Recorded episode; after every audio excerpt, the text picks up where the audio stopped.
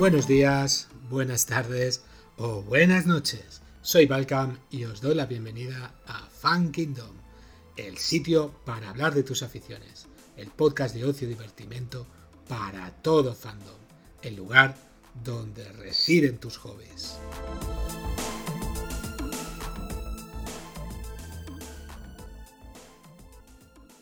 A ver, hoy vamos a hablar de unos libros especiales, unos libros de terror, unos libros tal vez de, de miedo, de intriga un poco. De, qué más? ¿De qué más? ¿De qué más son? Que me acojona esto de hablar por la mierda. Eh, no te acojona, hombre. ¿De qué más son? Dime. No, no, que coño, ¿de qué más son? son... Que no, que esta no me mola. Que sí, hombre, que sí. Mira, a ver, primero presentarte, como no, hoy vamos a hacer un programa especial de unos libros eh, muy curiosos que, me has traído y, me parecen muy, muy interesantes para nuestros oyentes. Como digo, presentarte. Eh, esta es la primera vez que estás delante de los micros, delante de Fan Kingdom y bueno, el famoso Ringo que en alguna vez has, aparecido en algunas notas, en algunos comentarios, en algunos episodios. Sí, que nunca los he oído porque no tengo tiempo. sí, sí, eso ya, ya hablaremos tú y yo de eso al respecto. Pues nada, vamos a hablar de, tres libros básicamente. Uno, vamos a numerarlos y ya vamos a ponerles nombre. Uno es Drácula, el no muerto.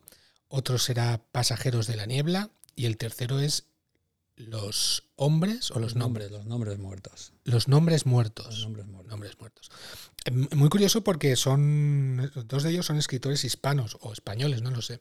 No sé, bueno, sí, sí, Son, españoles, son, españoles, Los dos últimos son españoles. Vale. Pues si quieres empezamos por el primero, Drácula, el no muerto. Em, esto lo escribe un tal Drake Stoker y Ian Holt.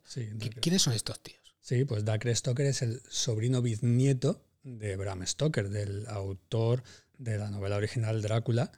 Eh, y eh, pues años después, bueno, el sobrino bisnieto conjuntamente con el presidente de la Sociedad de Estudios Transilvanos, vaya nombre, eh, Ian Holt, se han dedicado a, hacer una revisión de la novela, eh, del mito de Drácula, con, con los mismos personajes que salen en la primera parte, ah. retomando los mismos personajes. Son los mismos. Son los mismos personajes, retomándolos 25 años después. O sea, sería una segunda parte de, del Drácula. Es una segunda parte, es una segunda parte de la novela de Drácula eh, de hecho, el título hace un poco honor al título original que Bram Stoker quería ponerle a la novela en el primer momento. Ah, se iba a llamar así en un principio. Stoker, quería ponerle el no muerto. Ah, no lo sabía. No muerto, Undead, de Undead. ¿Y por qué no lo hicieron? Porque la editorial en su momento no, le pareció un título apropiado y ah. pensaron, supongo, que solamente Drácula eh, tenía mucho más tirón a nivel comercial en el, en el momento. ¿no? O decisiones editoriales. Y a modo de homenaje, eh, pues el sobrino bisnieto le, ha puesto el nombre que supuestamente eh, originalmente iba a llevar la novela.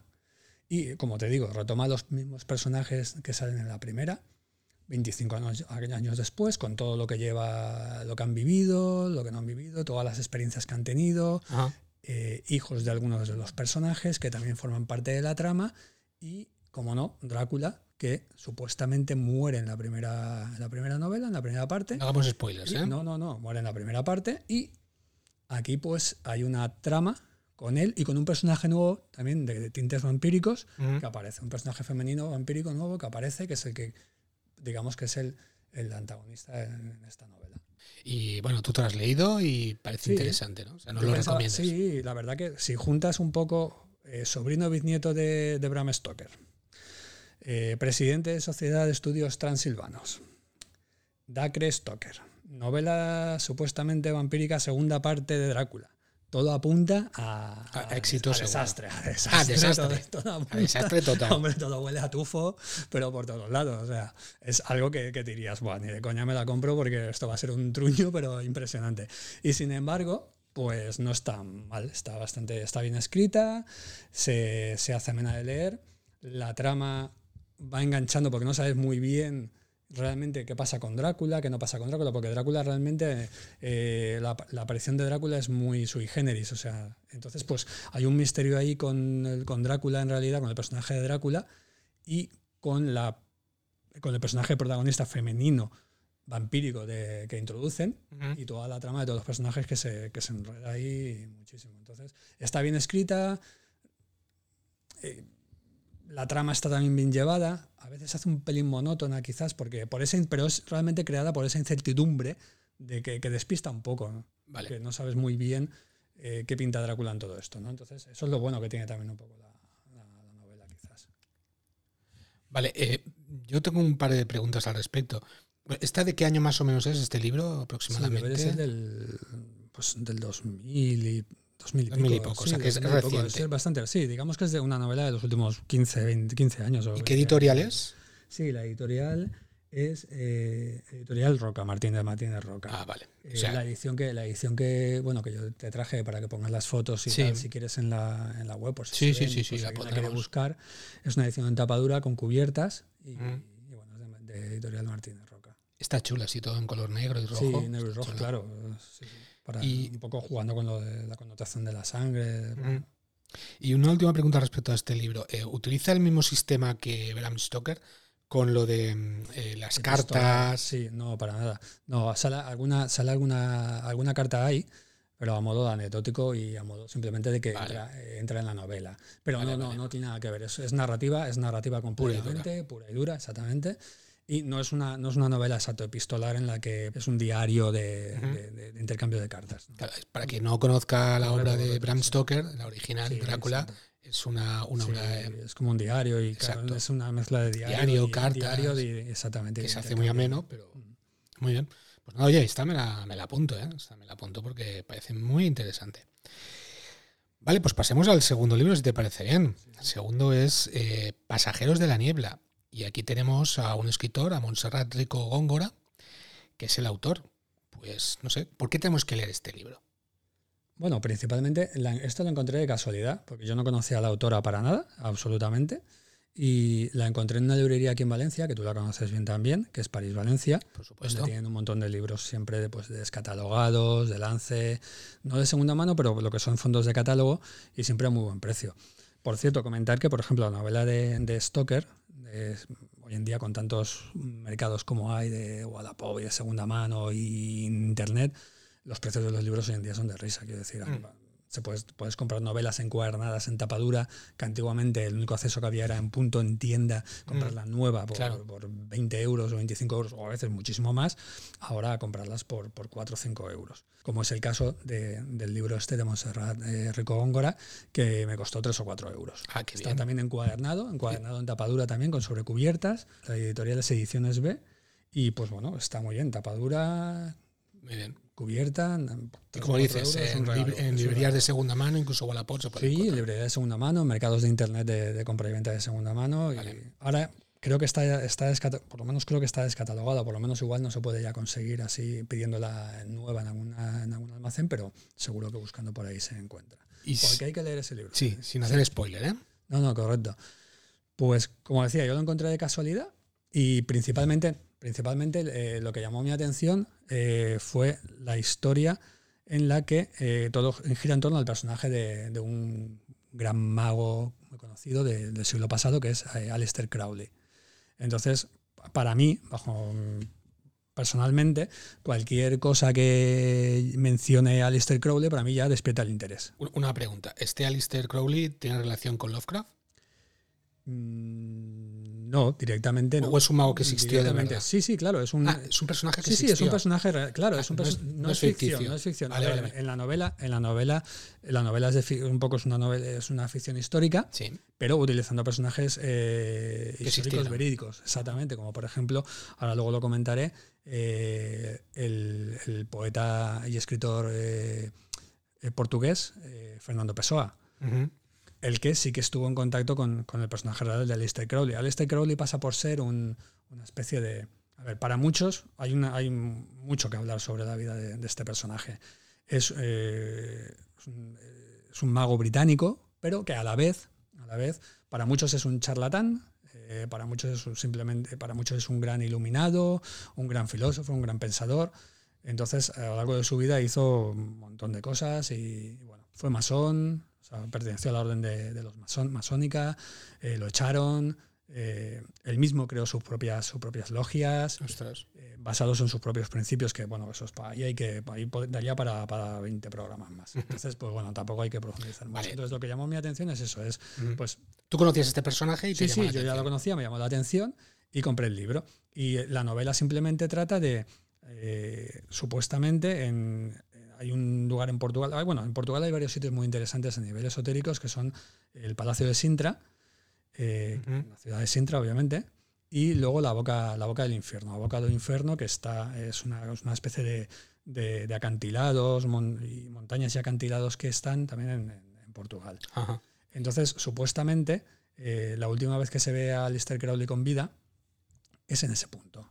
O sea, este tío desapareció y no se la ha vuelto a ver. exactamente, sí, sí. Entonces la novela digamos, transcurre alrededor de esta zona y de la vida o la desaparición de este Exactamente, la novela, la novela gira en torno un poco a que lo han vuelto a ver, o sea, muchísimos años después de que supuestamente este, este personaje ya está muerto, eh, alguien lo ha visto. Entonces ahí llama la atención de cómo es posible que, esta persona, que supuestamente está muerta, lo hayan podido ver y qué relación tiene con todo lo que se cuenta en la historia. De... Muy bien. Pues sí, también muy interesante. Así que apuntaros eh, Pasajeros de la Niebla, Montserrat Rico Góngora. Muy bien, pues pasemos si quieres al tercer, al tercer libro que tenemos, que nos has traído hoy. Perfecto. Eh, como siempre, así, libros de estos que... Inusuales. ¿Tienen su qué? Inusuales. Inusuales. No libros que, libro que te encuentras puesto en el corte inglés. En el corte inglés, ni en la libra, nada, nada. Exacto, y que probablemente no irías a buscarlo a menos que alguien te lo, te lo diga pues aquí estamos nosotros para que sepan que estos libros también existen. Exactamente. Bien, pues el tercer libro es Los nombres muertos, nombres muertos de Jesús Cañadas. De Jesús Cañadas, que también es otro español que escribe. Muy bien, y esta novela sí que habla, en este caso, o va en torno a, al mundo de H.P. Lovecraft, ¿no? Exacto, sí, sí, totalmente, totalmente. Desde la portada hasta, hasta toda la historia. De hecho, en realidad, de lo que gira el, libro es eh, bueno, eh, aparecen los dos personajes eh, principales, que es Lovecraft y un colega de él, también escritor, que durante muchos años también no tuvo la, relevancia que tuvo Lovecraft. De hecho, es uno de esos olvidados de la literatura americana. ¿Qué es? Que es amigo, que fue amigo personal de, fue amigo personal de, Lovecraft, que se llama Frank, Belknap Long al que él, con el que eh, Lovecraft y él entablaron durante muchísimos años amistad a través de cartas, hasta que bueno, luego también se conocieron en persona, pero durante años estuvieron eh, manteniendo correspondencia y charlas de tertulias de todo, de todos los temas literarios por carta. Este tío también escribía, por lo que veo, novelas góticas. Sí, escribió un poco de todo, pero principalmente sí, escribió mucha novela gótica, novela de terror, fantasía. Eh, lo único que con mucha menos suerte y mucho menos conocido, que ya que al final acabó el hombre, el pobre, también en la miseria. igual que Lovecraft, ¿eh? No te creas. Sí, sí, pero vivió muchísimos, sí, pero sin reconocimiento. Mm. Y vivió muchos años, creo, si no recuerdo mal, vivió casi, casi cerca, lo estoy diciendo de memoria, pero creo que vivió cerca de 90 años. Ah, pues, pues para aquella época también. Sí, sí, por eso. No, no, vivió, vivió tengo una, una, vivencia larga, una vida larga. Bueno, y la historia de este libro eh, gira en torno a la búsqueda del famoso libro de Lovecraft, ¿no? correcto, correcto. Eh, vamos a ver, supuestamente eh, hay un libro que es el Necronomicon que está creado por Lovecraft dentro de unos relatos de él y la, todo gira, de hecho, la, gira todo en torno a que se supone que un libro ficticio que ha escrito él existe de verdad. Entonces, es un libro de, magia negra y de, ocultismo. Y precisamente, el, aquí en la ficción esta que narrada que se detalla, es su, su colega contacta con Lovecraft para que le ayude a buscar el Necronomicon.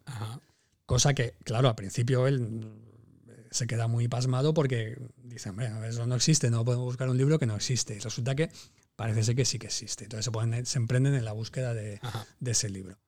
El, libro que se supone, eh, por los escritos de Lovecraft, que lo escribió un árabe, ¿no? Eh, Abdul al-Harred, sí, correcto. Sí, sí, invención todo del mismo autor.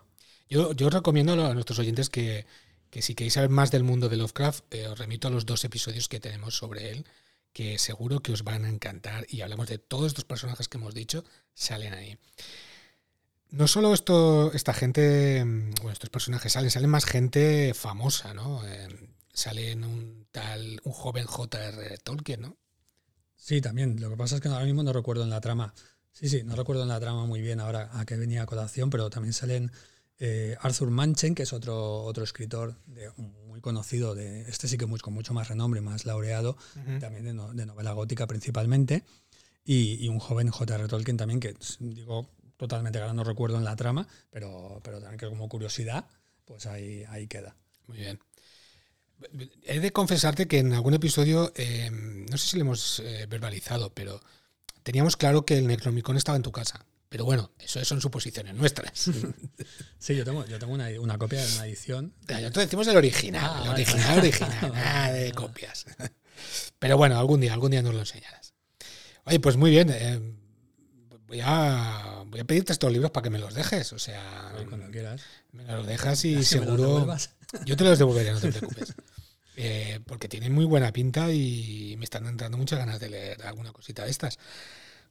Oye, de verdad, eh, muchas gracias por, por pasarte por aquí. Eh, sé que es un poco fuerte para la primera vez ponerte un micro ahí delante. Sí, ha sido no precipitado, pero, sí que... Sí, porque ha sido llegar, entrar, pam, y de golpe. Aunque ya más o menos ya me lo olía, ya claro. habíamos intentado alguna otra vez y eso, pero sí que me daba mucho... claro, esto es el primero y luego ya el siguiente va a rodar. Sí, no, no te luego cuando me coja no... No te preocupes, no te preocupes.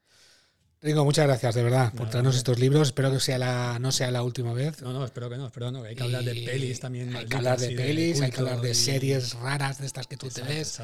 Y nada, estamos en contacto y sin más preámbulos, nos despedimos. Así que adiós.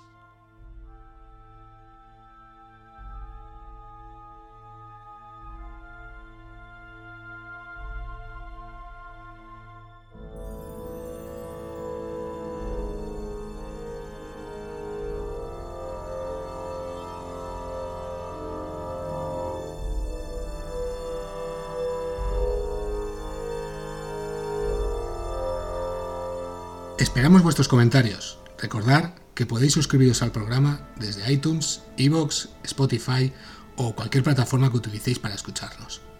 Si queréis estar al día y no perderos ningún episodio, podéis seguirnos en Facebook o Instagram. O también podéis poneros en contacto con nosotros en info.fankingdom.es. Os esperamos en el próximo episodio.